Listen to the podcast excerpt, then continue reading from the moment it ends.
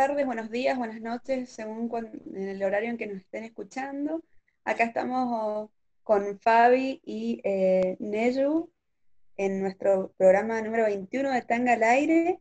Les mandamos un montón de energía, nos encanta que nos escuchen y ¿cómo están chicas?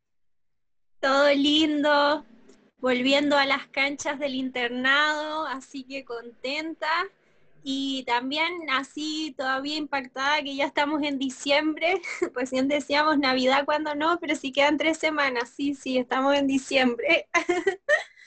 Hola, buen día a todos. Sí, la verdad que se ha pasado muy, muy rápido este año tan anormal para todos.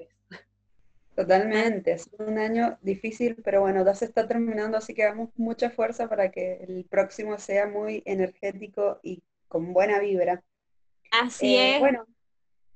Sí, que hace poquito igual tuvimos este eclipse, así que teóricamente deberíamos haber soltado aquello que no nos deja avanzar y se vienen energías de cambio, así que esperemos que eso también sea aplicado a este nuevo año que prontito comienza. Pero bueno, también recordarles que nos pueden contactar a través de nuestras redes sociales, vamos a estar siempre ahí pendientes, activas eh, tienen el mail que es tanga.alaire.gmail.com. Por supuesto, nos encuentran en Instagram como tanga-al-aire y también nuestro número de WhatsApp, siempre activo, siempre candente, el más 549 261 38 32 127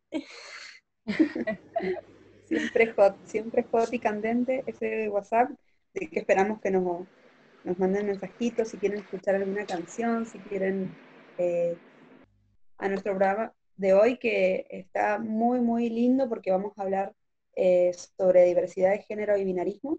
Vamos a tener, como siempre, actualidad y novedades y vamos a hablar sobre la ley de identidad de género y con esto de, de, de la diversidad de género y binarismo, teníamos ganas de hacer un nuevo ciclo, va a ser un ciclo cortito, eh, pero eh, la idea es que charlemos no solo sobre diversidad de género, sino también sobre los binarismos y las transmasculinidades, eh, para que, bueno, exploremos el universo plural y diverso de los entramados sociales y también sus modalidades de ser y de estar.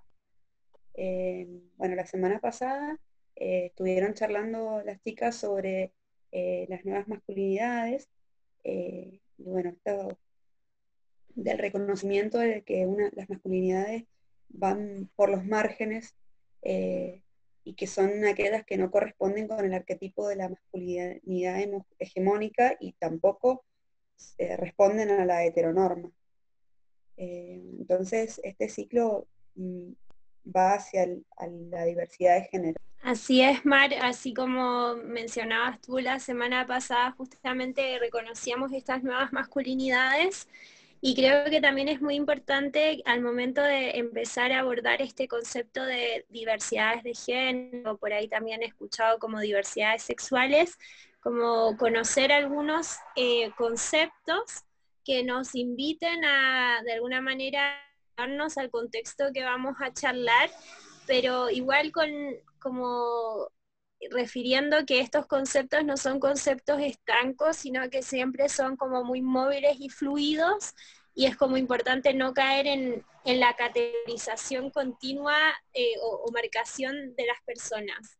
Pero para adentrarnos en este mundo hay algunos conceptos que no podemos dejar de hablar, como el género, la identidad de género y la expresión de género, porque muchas veces suelen generar confusión y las personas terminan hablando de algo, refiriendo a algo que, al final no es. Sí, está bueno esto de que decís que, más allá de que podemos explorar dentro de los conceptos y definiciones de, sexo y género, marcar el, punto de, que no hay que marcar puntos, de que no tenemos que encasillar a, nadie ni, tratar de, buscarle la vuelta y la explicación, eh, digo, en persona. Si vemos una persona, por ahí podemos entender algunos conceptos, pero no, no tenemos que estar tratando de, que nos explique o de tratar de explicar si al final somos libres y podemos ser y hacer lo que queramos mientras menos al otro.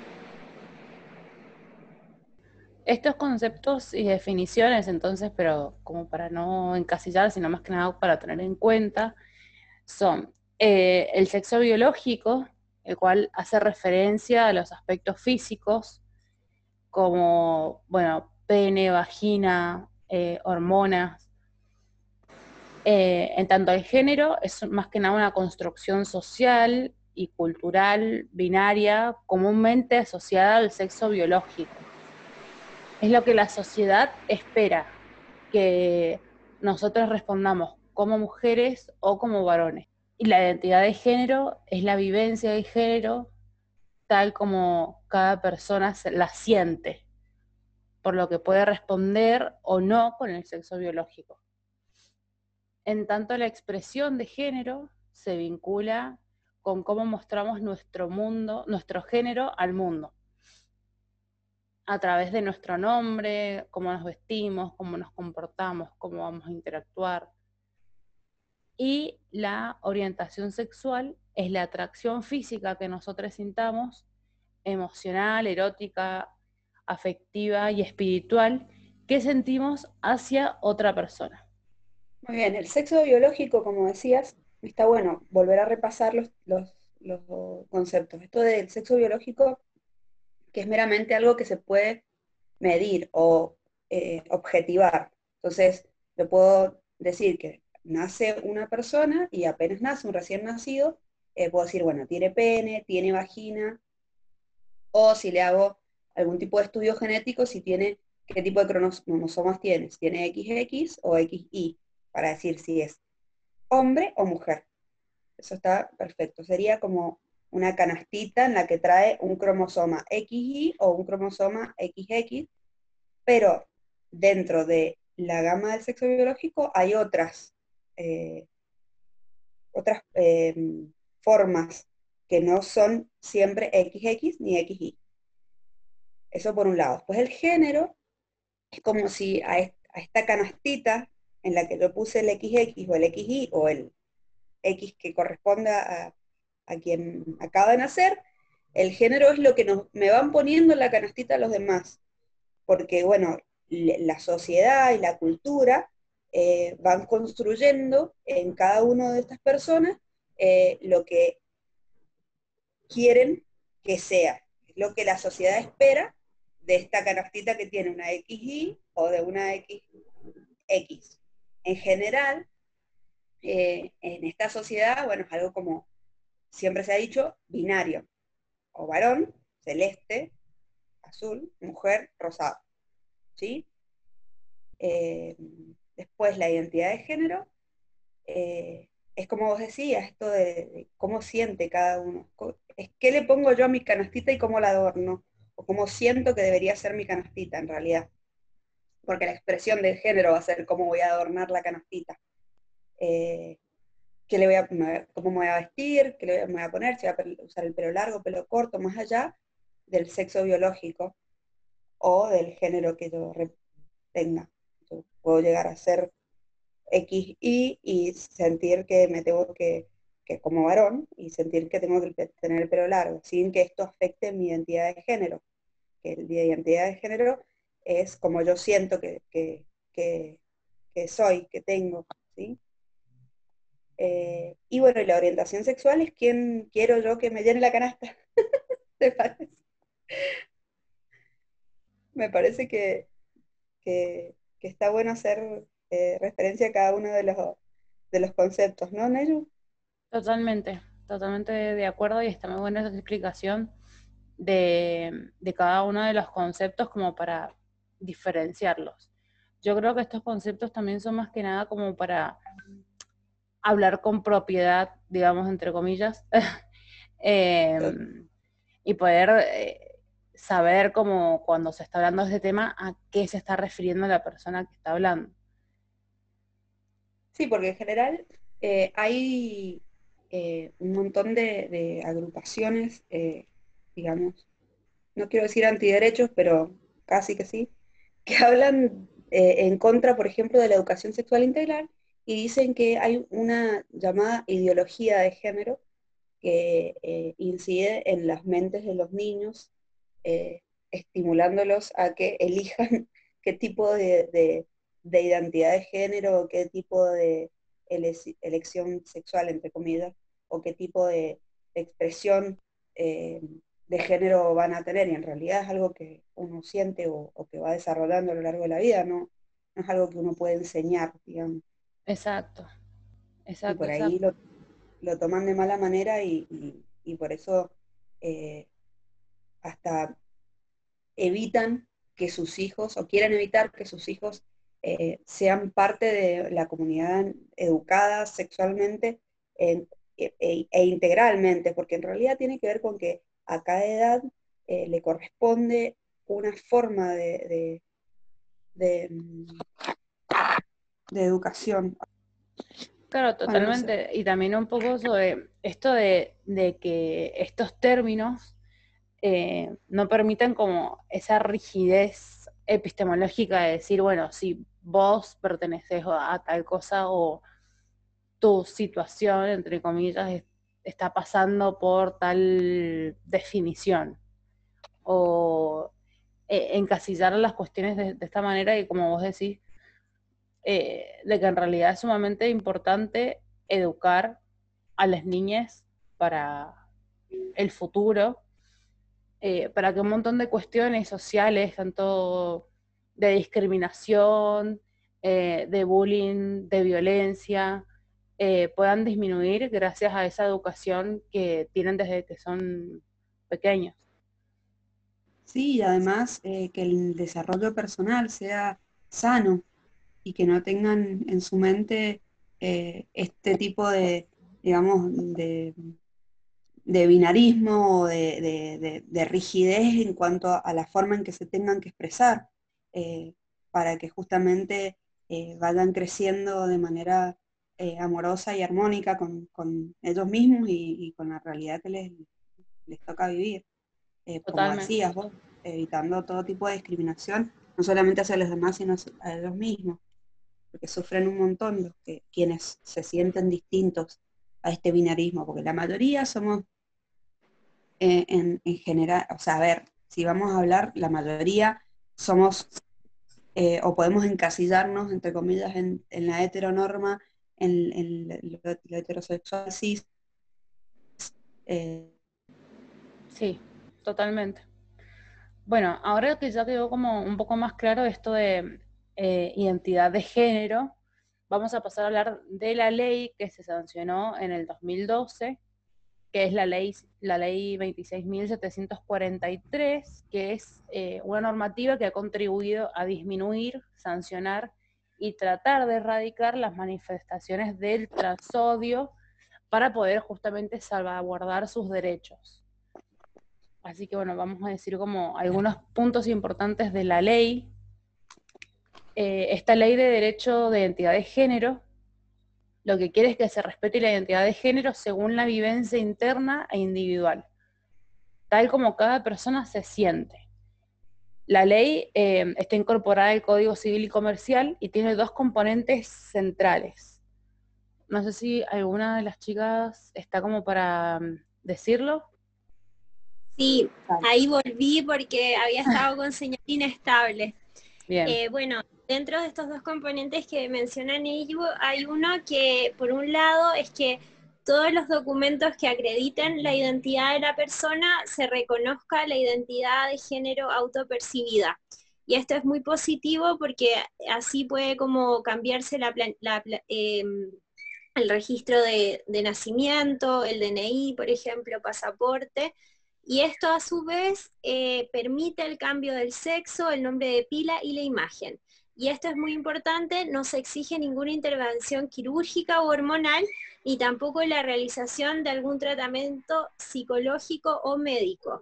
Y por sobre todo esto, al ser una garantía de derechos, es un trámite gratuito y por supuesto no requiere la intermediación de gestores o abogados.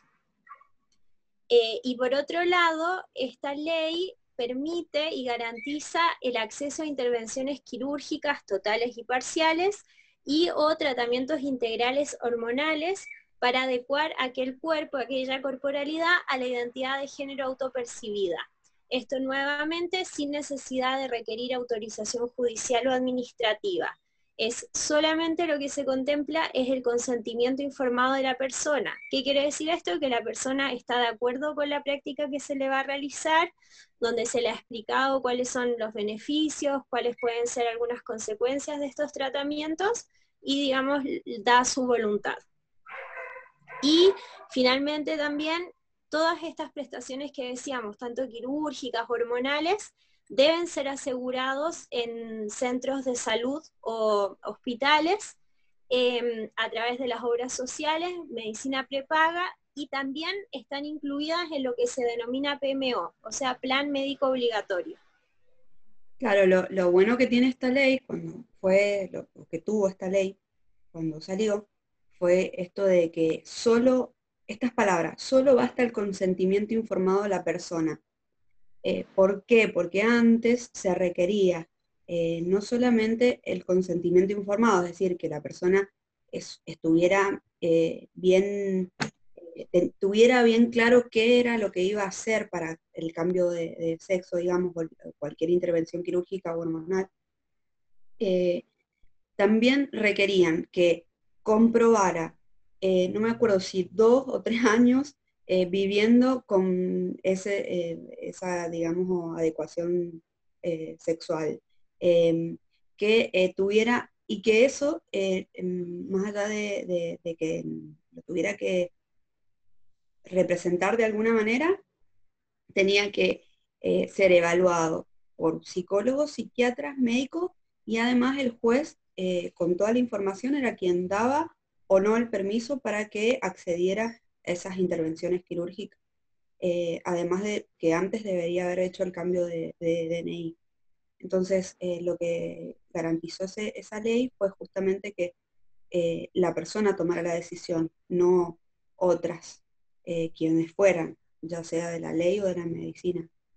y María, perdón, que esto que mencionas creo que también es muy importante leerlo en, en otro código que finalmente al que la, que la persona pueda decidir, digamos, por voluntad propia y sin toda esta burocracia, habla también de la desestigmatización que, por ejemplo, las identidades trans empiezan a tener, porque recordemos que por mucho tiempo, digamos, las distintas academias y sociedades médicas consideraban como, por ejemplo, las identidades trans como unas disforias, como algo patológico. Entonces, esto nos permite sacarlo de, esa patologización continua, que no es una patologización solo como en la persona individual, en su corporalidad, sino que tiene toda una repercusión social. Sí, sí, hasta se, le saca de los, digamos, catálogos de enfermedades de la psiquiatría también. Que eso también es algo bueno eh, porque no se los discrimina, básicamente. Totalmente. Bueno, seguimos hablando entonces un poco como de otro concepto que debemos tener en claro, que en este caso es del em, binarismo, que es esta división entre varón y mujer, eh, establecido como el único modelo posible de organización social. O sea, dentro de una sociedad solamente puede haber hombres o mujeres. Entonces existen diferentes consecuencias a este binarismo de varón-mujer. Eh, cuando es considerado de esta manera como una posición dicotómica, excluyente, claramente va a colocar obstáculos para que impidan vivir una, mm, a la persona como una experiencia vital y eh, como una persona autónoma también. Sí, Neyu, esto también que tú cuentas acá, que, si se toma así como un modelo social excluyente, claramente está invisibilizando otras identidades que hace que se perpetúe, digamos, su tránsito por los márgenes, como desde las trincheras. Y hay un ejemplo acá como bien interesante que se da, por ejemplo, con las personas intersexuales, que son estas personas que de alguna manera poseen características tanto en sus genes o en, su aspecto, que se corresponde con ambos sexos. Y estas personas han sido sometidas por años por esta, este disciplinamiento también binario a mutilaciones genitales y tratamientos hormonales ya desde su nacimiento, justamente con este objetivo de forzar esta integración en una de esas dos categorías, o varón o mujer. Exacto. Y además, básicamente, lo que sucedía eh, antes era que apenas nacías, eh, como decíamos recién, esto del sexo em, cromosómico, el sexo eh, lo que es el sexo biológico, uno veía hacia el recién nacido, digo, en la comunidad médica, los pediatras o el, médico obstetra que veía al recién nacido, eh, los genitales para poder anotarlo en el certificado de nacimiento, veía si era pene o vulva. Y cuando había algún intersexo, digamos, una conformación anatómica distinta a la bien formada como pene o vulva, en general lo que se tendía era a, castrar o a cortar, cercenar o adecuar ese sexo a lo femenino, porque era más fácil crear una vulva que un pene, y a criar a ese niño eh, de, como sexo femenino. Entonces, es como que se sometía a esa mutilación y a tratamientos hormonales eh, desde que nacían, eh, y bueno, la cuestión era forzarlos a que vivieran en, esa, ese, en ese binarismo, cosa que ahora se está tratando de, cambiar.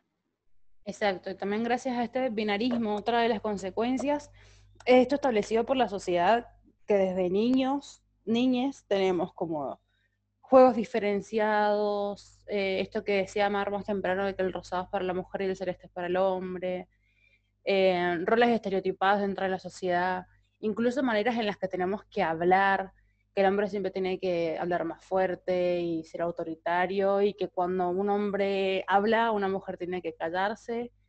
Y por suerte son cuestiones que van cambiando, ¿no? Con la sociedad, pero son cuestiones que siempre han estado establecidas. Y eh, una de las cuestiones por las que seguimos luchando las mujeres es esto de mm, la división, eh, bueno, además de la división sexual del trabajo, la división, la brecha salarial en cualquier trabajo, en cualquier empresa, eh, eso también está como diferenciado y creo que forma parte de una de las consecuencias del binarismo.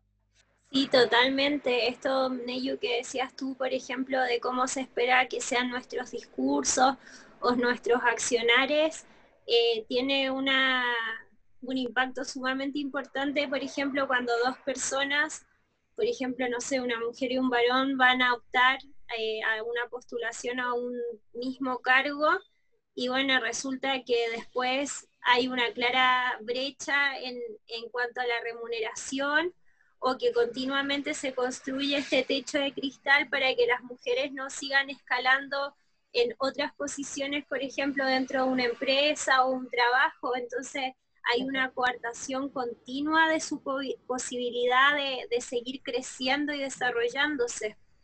Que está esta pregunta de que si quieren o si están sus planes ser madres, porque claramente si van a ser madres le tienen que dar su licencia y todo lo que corresponde, y para las empresas eso claramente no, no les sirve.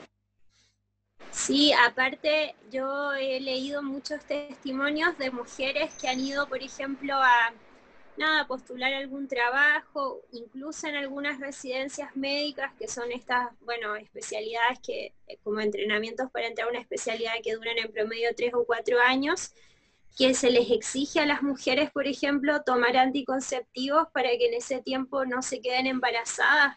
Entonces es algo sumamente fuerte y, por ahí la gente dice, ah, ya, pero qué tan grave es eh, la diferenciación de rosado y azul, pero son pequeñas como construcciones, códigos que de alguna manera van aleccionando y después tienen una repercusión social como muy importante, mucho así mayor.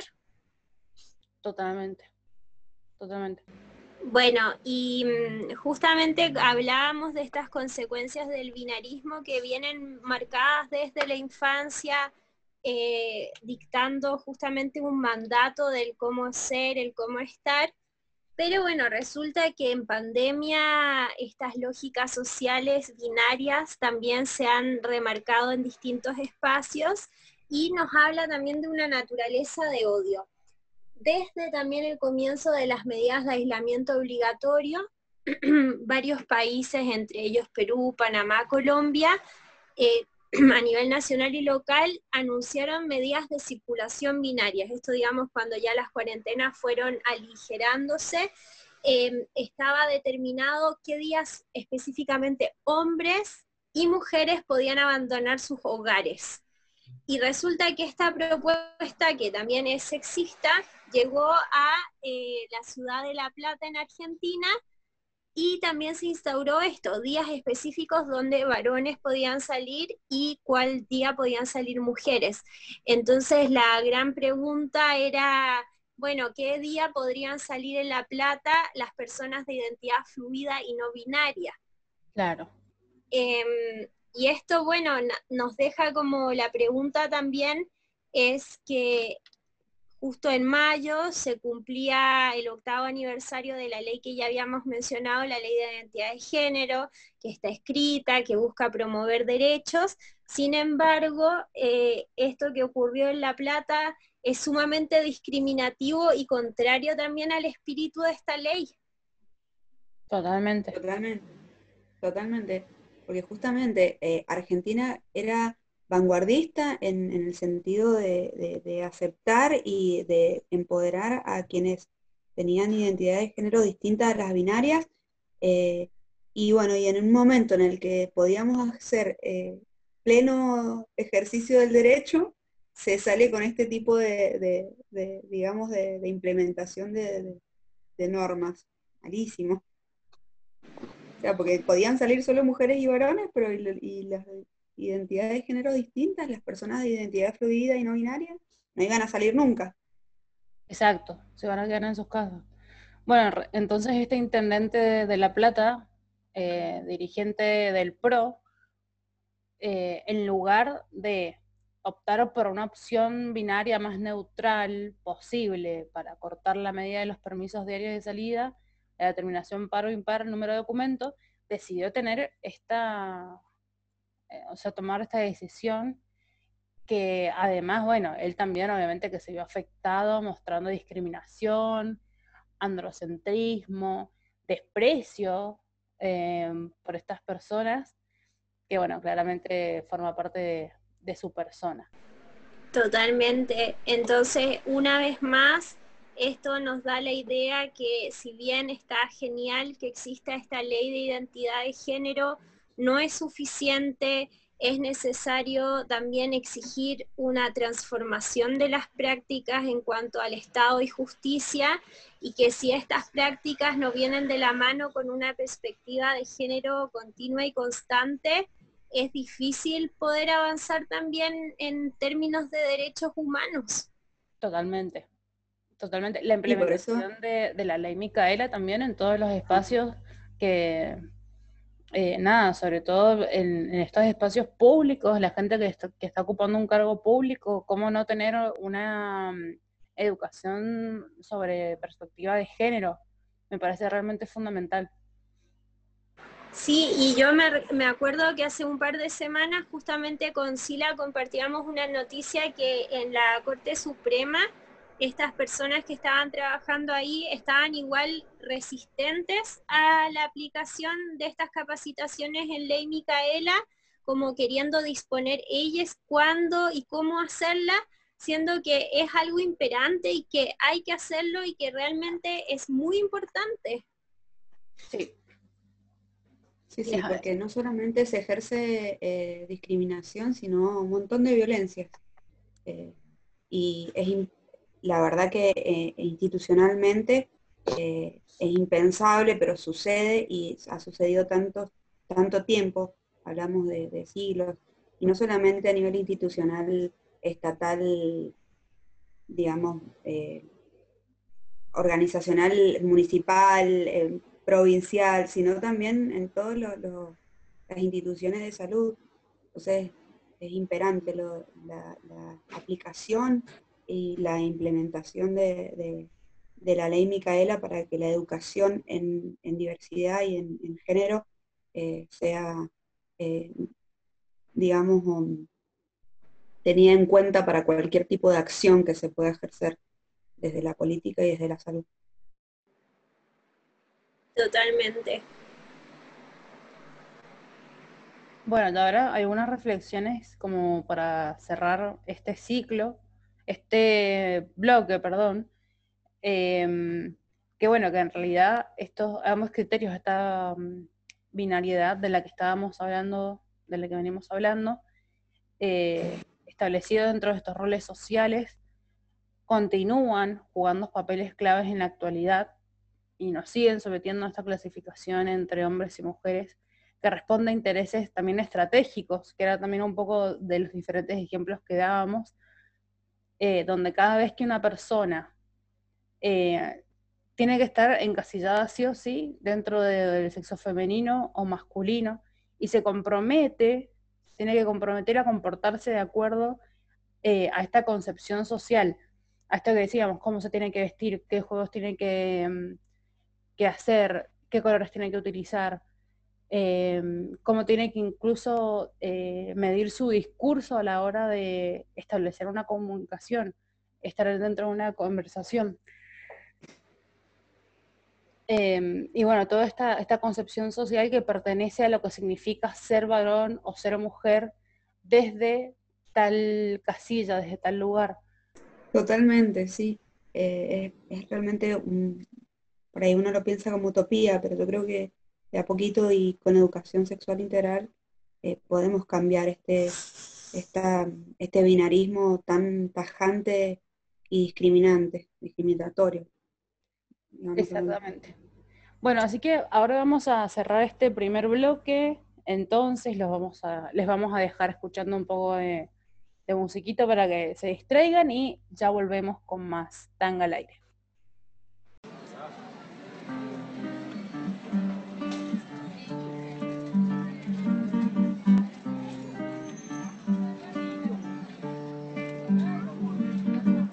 Ay muchacha, hágame un favorcito, necesito de sus servicios artísticos para amenizar el baile de la distribución, para amenizar el baile de la distribución. Ay, pero después le pago, ay mañana le pago, pero después le pago, ay mañana le pago y cuando vaya a cobrar, tíreme suavecito mamá y cuando vaya a cobrar, tíreme suavecito mamá.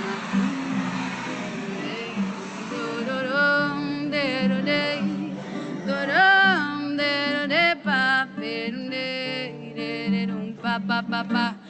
No hay presupuesto, no hay conexión, no hay micrófono ni amplificación, pero cante mamita que usted tiene voz y ponga cuidado que hoy viene el patrón y cántele bonito y sabrosón para que después le vaya mejor y cántele bonito y sabrosón para que después le vaya mejor.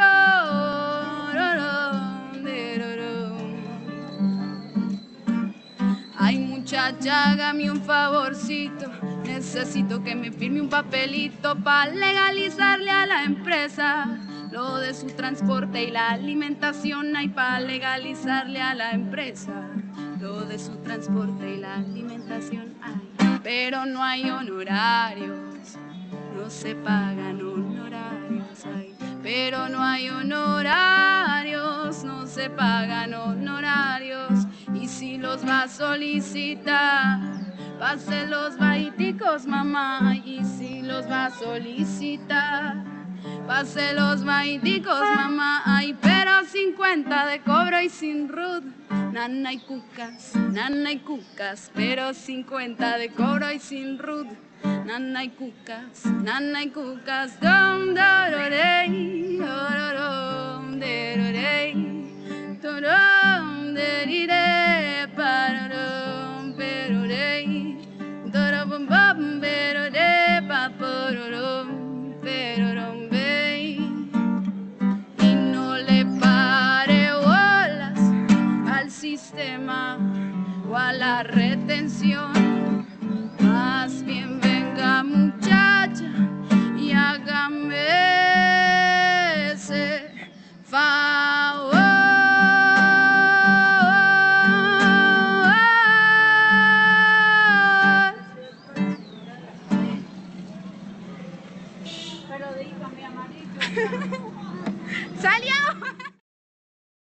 Bueno, volvemos con más tanga al aire en pandemia. Esperemos que les haya gustado esa musiquita y les vamos a comentar algunos efemérides de esta semana. El 30 de noviembre fue el Día Internacional de la Lucha contra los trastornos de conducta alimentaria, por ejemplo, la anorexia nerviosa, la bulimia. Bien, seguimos con más noticias. El 1 de diciembre, parece una efemérides, pero es muy importante que, charlemos sobre este tipo de, efemérides porque nos ayudan a visibilizar un montón de, trastornos que, pueden tener eh, acompañamiento y en algunos casos eh, tratamientos que pueden llevar a la curación. No sería este caso que eh, voy a nombrar yo, que el 1 de diciembre fue el Día Internacional de la Lucha contra el HIV-Sida. Esta es una, eh, una condición humana de, estar infectado con HIV o de afrontar una enfermedad tan importante como lo que es el SIDA. y bueno, en un montón de lugares en, el mundo y acá en, nuestro, en nuestra región, en Mendoza, eh, desde ese día y hasta el 9 de diciembre, en los días laborables. Eh, hay stands a lo largo de todos los hospitales y en algunos eh, espacios um, céntricos en donde hacen el test rápido, así que si se pueden acercar, en, nosotros vamos a poner en, en, nuestro Instagram donde acercarse, pero es re importante visibilizarlo y el lema de este año es elegir saber. Así que es más importante, muy importante saber y eh, hacer un diagnóstico precoz para poder tener un, buen tratamiento y poder acceder a, tener una vida sana y más parecida a lo que uno está acostumbrado en general. Bueno, y otro acontecimiento que sucedió también esta semana es que el 3 de diciembre fue el Día Internacional de las Personas con Discapacidad. Bien, ahora les traemos un poquito de las noticias también que han acontecido esta semana o la semana pasada. Eh, bueno, resulta que hubo conmoción en Córdoba, se suicidó una niña de 8 años víctima de abuso. Este hecho ocurrió en Colonia Villagüero, un pequeño pueblo de Córdoba. La niña fue encontrada sin vida en un escenario que indicaba que se había suicidado por ahorcamiento. Eugenia, de 8 años, era abusada por integrantes de su entorno más íntimo y por eso habría tomado la determinación de quitarse la vida. Sin embargo, debido a este hecho, se encuentra detenido un medio hermano de 20 años que ha sido imputado de asesinato, por lo que se cree que lo del suicidio en realidad fue un hecho montado por él mismo. Una noticia que nos apena un montón y es algo que sistemáticamente ocurre semana tras semana y nos permite descubrir nuevamente que estas situaciones de abuso casi siempre son en este medio cercano, en el entorno familiar. Así que nuevamente acá la ESI es esencial también para la prevención del abuso y la denuncia de estos mismos. Bueno, desbarataron una secta religiosa que se apropiaba de niñas y torturaba personas. Era liderada por una mujer, la tía Eva, y con la fachada de una organización religiosa eh, llamada Filadelfia, lavaban dinero, abusaban sexualmente de menores y adultos y incluso indujeron al suicidio de un joven. Esta secta al parecer operaba en Mendoza y se realizó un operativo que eh, terminó con siete detenidos y el rescate de 69 víctimas. Eh, fueron en total 30, perdón, 23 allanamientos en las provincias de Buenos Aires, Salta, Tucumán, Mendoza, Neuquén y Entre Ríos. Y bueno, esta secta eh, operaba siempre bajo la palabra divina. Eh, y este joven que se suicidó había sido previamente obligado a desnudarse públicamente, fue golpeado y además recibió otras agresiones físicas. Otra de las noticias de esta semana es que una vez más en Jujuy obligaron a una niña a parir gemelos tras sufrir una violación. Eh, una vez más, las autoridades de la provincia norteña le negaron la ILE a una niña de 12 años embarazada de gemelos tras una violación. Esto sucede en simultáneo, eh, ya que se está tratando el proyecto de ley em, de la IBE en la Cámara de Diputados. Entonces, a pesar de que la provincia cuenta con los equipos de Consejería de Salud Integral, garantes de derechos y efectores para dar una respuesta a este tipo de casos, eh, tanto en el primer como en el segundo trimestre, las autoridades sanitarias jujeñas no han dado ninguna intervención a dicho equipo y no es la primera vez que sucede. Sí, ciertamente son noticias que nos enojan un montón, sobre todo esta última, porque claramente esto que decías, Neyu, es algo que viene ocurriendo eh, siempre, no es la primera vez, sobre todo Salta, Tucumán, son eh, provincias, bueno, Jujuy, provincias muy em, resistentes también a la implementación de ILE y acá en este caso es como tremendo ultraje porque se trata de una menor, más encima abusada y forzada a continuar un embarazo, cosa que realmente es una tortura. Sí, recordemos que se considera violación en cualquier caso, abuso, abuso sexual, por más que no haya violencia, en, todo menor de 12 o 13 años, eh, y, que ya hay una ley que aprueba el, aborto en condiciones seguras y, más en estos casos en donde claramente hay un, abuso sexual. La verdad que es aberrante. La tortura a, una niña tan chiquita. Sí. Bueno, les traemos también algunas noticias felices y bonitas para aligerar esta pena y este enojo que nos genera. Bueno, Mara Gómez eh, se ha convertido en una figura histórica.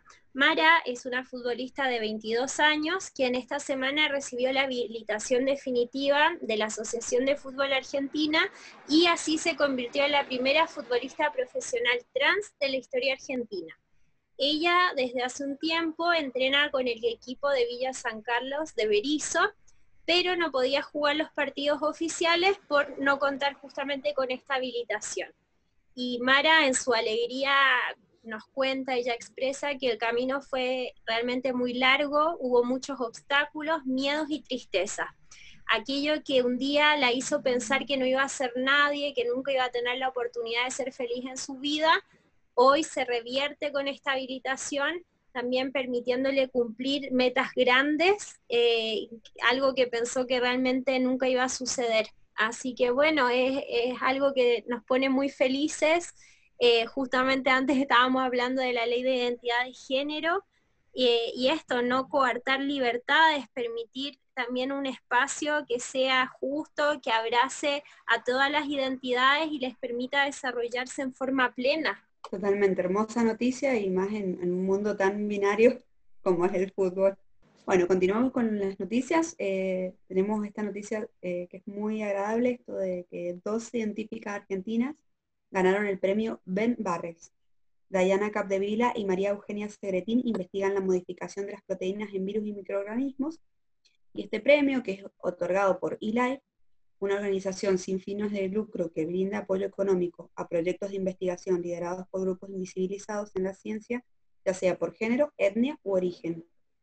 Eh, estas investigadoras trabajan en la Fundación Leloir y en el Instituto de Ingeniería Genética y Biología Molecular doctor Héctor N. Torres, y participan de investigaciones internacionales sobre el efecto de la modificación de las proteínas en virus y microorganismos. Felicitaciones a las dos eh, investigadoras, la verdad que hermoso premio.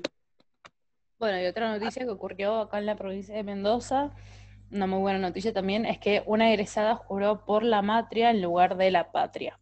La flamante diseñadora gráfica egresada de la Facultad de Arte y Diseño de la Universidad Nacional de Cuyo explicó el motivo de su decisión y dijo que al momento del juramento se le presentó una dicotomía donde ninguna de las creencias correspondía con sus pensamientos, eh, aplicando que el concepto de matria tiene como trasfondo resaltar el protagonismo de las mujeres en la historia que siempre se ocultó. Es fundamental hacerlo hoy en día la secretaria académica señala que esto pone en relieve este cambio de paradigma. Para ella es una evidencia de un, cambio significativo en el orden de la desnaturalización de algunas fórmulas establecidas, sobre todo cuando éstas tienen que ver con perspectiva en punto de masculinizantes. Muy bueno eso, así que ya sabemos que las que pronto nos vamos a recibir, tenemos ahí la opción de jurar por la matria, me encanta.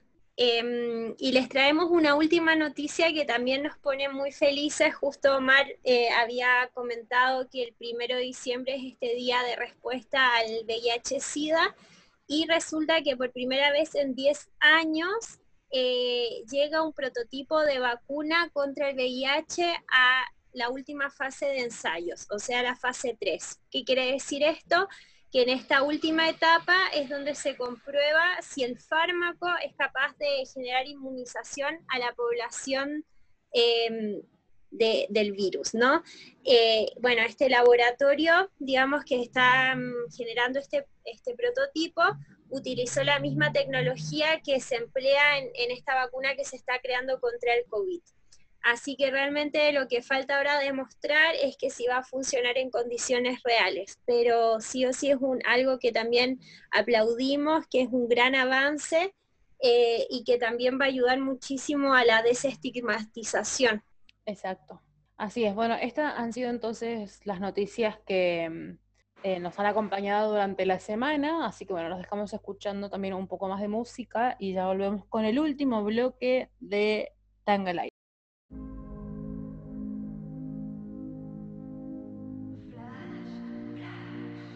No se puede dar andú, ni volver a la simpleza que me quite la tristeza. No hay nadie como tú, compartiéndome canciones, pero son más los errores que ilusiones. Ah. Bienvenidos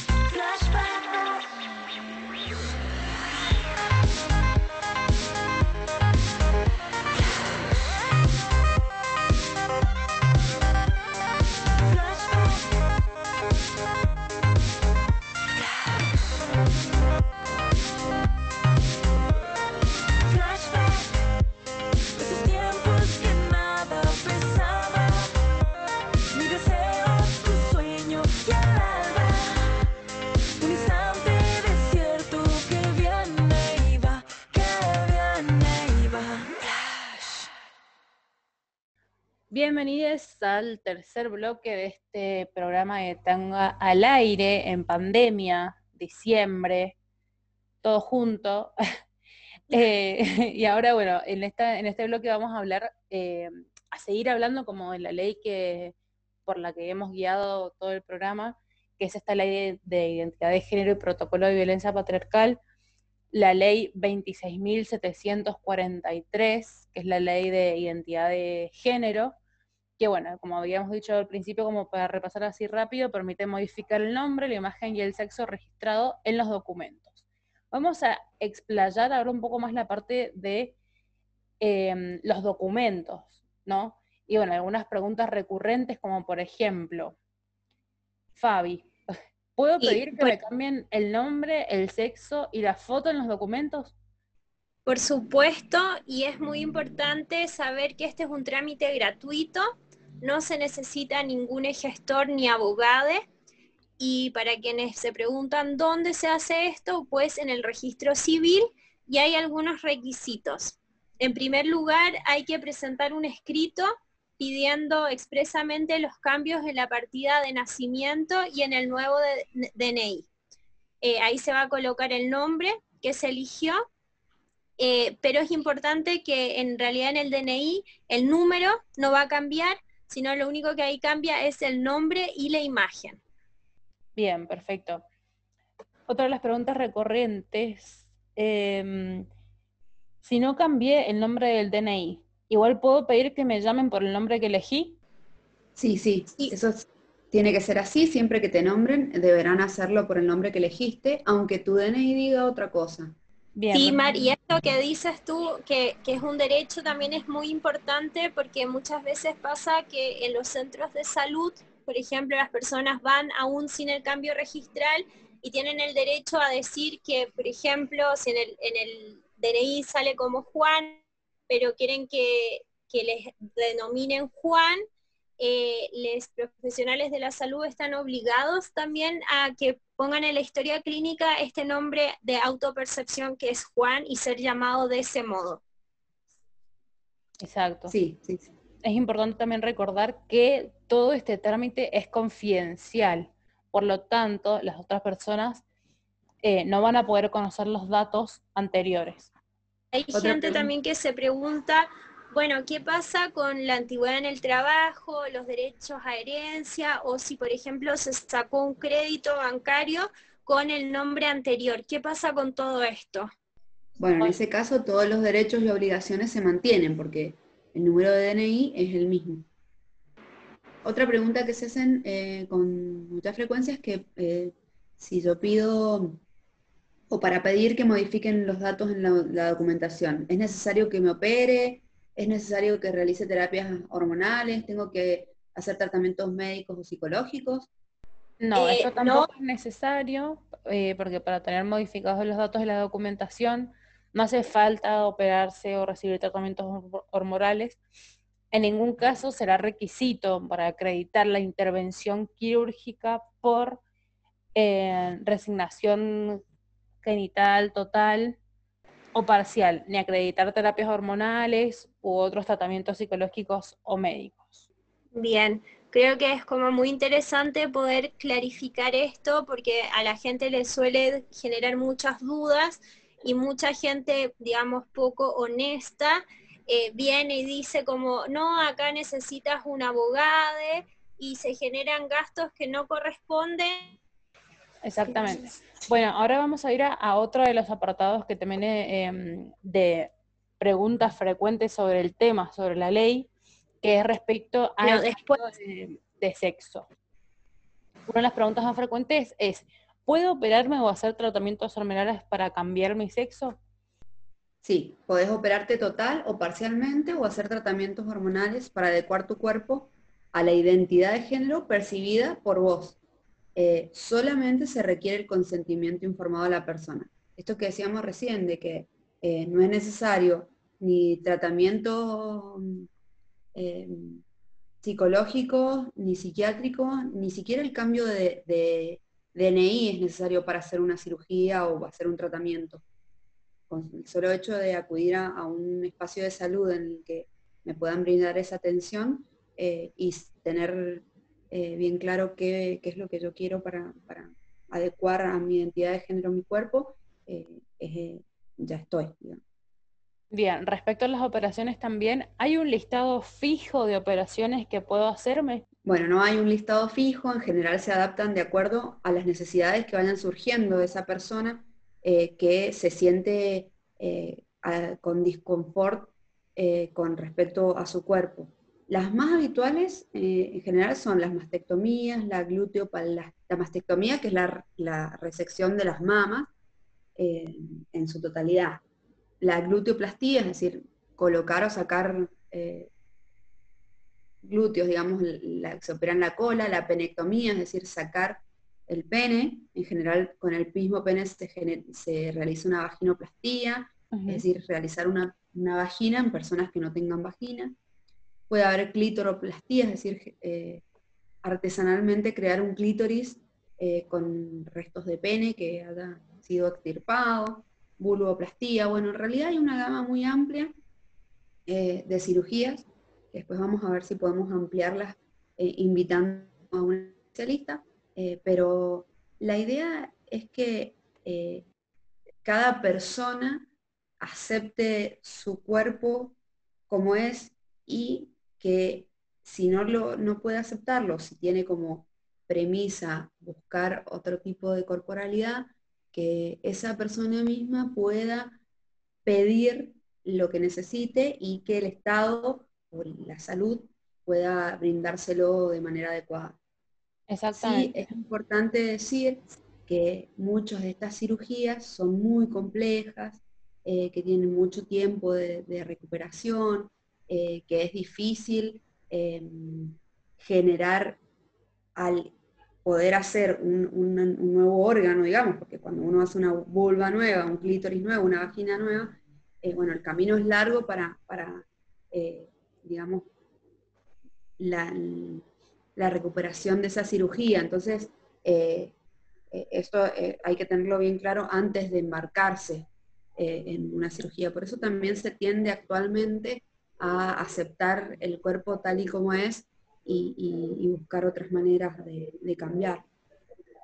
Exacto. Bueno, respecto a este apartado también eh, hablar un poco de los tratamientos hormonales integrales, que son tratamientos para modificar eh, los caracteres secundarios que provienen de las glándulas sexuales con las que naciste. Estos tratamientos también buscan adaptar tu imagen al género eh, percibido por cada una de las personas. Eso está bueno en realidad decir que mm, como ahora eh, se está eh, o estamos encontrando personas que desean cambiar de género más con menor edad, es más fácil por ahí hacer un tratamiento hormonal en general o se puede coartar con el, con el desarrollo sexual eh, secundario acorde al sexo biológico, eso se, digamos, lo anulamos y lo adecuamos al sexo eh, o al género que prefiera eh, ese paciente. pero bueno, por ejemplo, era muy, muy importante, es muy importante recalcar que, por ejemplo, si una persona de sexo biológico masculino de más de, de 20 años eh, revertir todo lo que son los caracteres sexuales secundarios eh, eh, realizados por la testosterona natural, como por ejemplo la nuez de Adán, el vello grueso en, todo lo que es la cara, el pecho, es, más difícil revertirlo hormonalmente. Pero bueno, esto que decíamos, que hay un montón de, otras ayudas, como son la depilación láser, y hay, un montón de tecnologías que ahora, en estos momentos, ayudan a, poder adaptar la imagen al, género percibido. Exactamente. Claro. Y todo... Mar, y, Mar, ¿qué pasa con estas prestaciones en menores de 18 años? En general, eh, a partir de los 10 años se pueden hacer intervenciones, ya sean médicas o quirúrgicas. Lo, lo que tengo entendido es que eh, se trata justamente, como decía, de eh, hacerlo de manera médica y no quirúrgica a tan temprana edad. Eh, pero más allá del consentimiento informado que es necesario, también cuando es menor tiene que firmar el padre o, apoderado legal de esa persona. Exacto, y recordar que todo esto sí cubren las obras sociales, las prepagas y en los hospitales públicos que forman parte del plan médico obligatorio. Perfecto, eso es muy importante saberlo. También eh, si en este mm, eh, tránsito, digamos, en alguna de estas etapas existe alguna eh, acto discriminatorio, está el derecho a defender la identidad de género y acá se puede recurrir a distintas instancias como el INADI, por ejemplo, que es justamente el organismo público que se ocupa de asistir a las personas que han sufrido discriminación y tiene una línea gratuita, la pueden encontrar en las redes y, o si no es el 0800 999 2345. Bueno, entonces con, estos comentarios también de la ley de identidad de género, es muy importante que recuerden que todos estos son derechos exigibles eh, y bueno, claramente como toda ley es una ley eh, perfectible, como dice la SILA, nunca hay que dejar de bajar los brazos y luchar, porque realmente lo que también necesitamos es un cambio estructural del Estado, de las prácticas de justicia, para finalmente poder construir también una sociedad contenedora y amistosa para con todas las identidades que nos permitan desarrollarnos en forma plena y libre de violencia. Em, y contarles que la próxima semana nos reencontraremos también en esta dimensión virtual radial para seguir desarrollando nuestro ciclo y abordando la temática de transmasculinidades. Así que les esperamos que, nos acompañen en este viaje y tengan también una linda semana. Bueno, muchas gracias por eh, acompañarnos una semana más y bueno, ya queda poco para, mm, para terminar este año radial pandémico extraño, pero bueno, el cual, como hablábamos también más temprano, nos ha brindado mucha mm, eh, mucho conocimiento sobre un montón de cosas, hemos aprendido a amigarnos un poco con la tecnología y bueno, a, acostumbrarnos a una nueva forma de, vivir. Bueno, yo también les agradezco, ha sido un día muy lindo, radial, eh, esta información eh, que vamos brindando también nos empodera y nos, nos ayuda a, saber qué, es lo que podemos, a qué podemos acceder y volvemos a decir eh, el número gratuito del, del, INADI por cualquier forma de discriminación que haya en cualquier tipo de institución. A veces las instituciones nos brindan lugares eh, que supuestamente son de apoyo, pero eh, quizás no, no sea real. Entonces volvemos a, decir el 0800-999-2345 por cualquier tipo de discriminación para que puedan denunciar. Les agradecemos su escucha atenta y cariñosa y les mandamos un besito.